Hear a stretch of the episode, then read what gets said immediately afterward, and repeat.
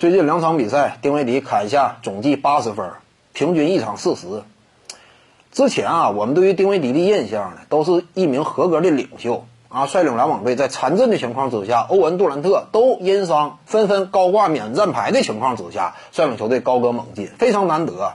总计现有的这些上场球员呢，薪资也就五六千万，在这种情况之下，在当今这个军备竞赛如此激烈的 NBA 环境当中啊，参与竞争啊，可以说呢，还能够跻身东部前列，那可以说。极为惊喜，但是你对于丁威迪呀，他的个人能力呢，一直以来还是抱有一定的质疑，就是认为他呢，团队属性很强，有领袖魅力，能够捏合团队，但是个人的攻击力呀差一点儿，个人的数据表现也没有那么火爆。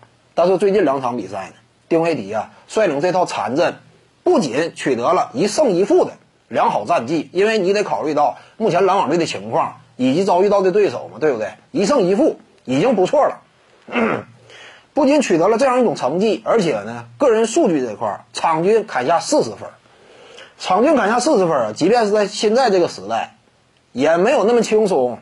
场均四十分，两场比赛，很突出的一种表现。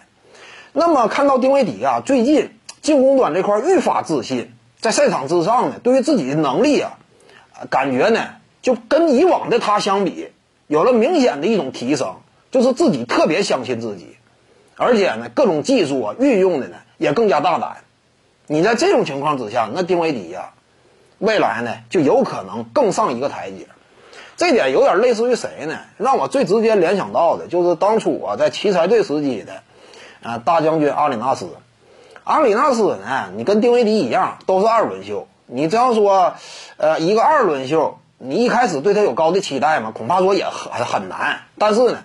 啊，在球队当中经历了几个赛季的挣扎之后，经历了几个赛赛季啊扎实的成长之后，嗯，逐渐打出来了。当初阿里纳斯也是这样，不是说一开始就特别被重视，但是逐渐崭露头角，率领球队呢也取得了不错的战绩。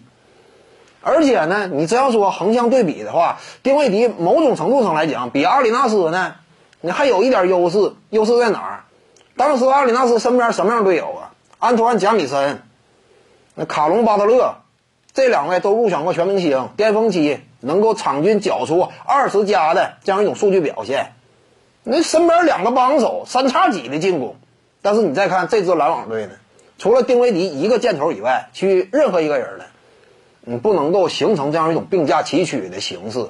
你比如说呀，贾莱特阿伦呐，其他的哈里斯之类的，进攻端只能说稳稳当个配角，你很难说真正分担。丁威迪的赛场攻坚压力，你在这种情况之下，呃，把篮网队带出如今的成绩啊，更让人刮目相看。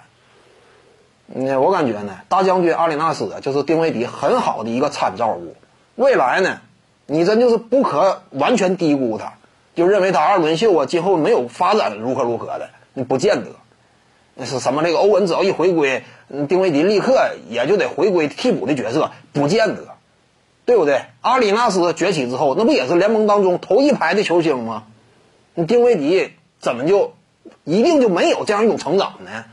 我感觉对于丁威迪呀，随着他最近两场比赛场均砍下四十加，应该有一种嗯更高的期待了。各位观众要是有兴趣呢，可以搜索徐静宇微信公众号，咱们一块聊体育。中南体育独到见解就是语说体育，欢迎各位光临指导。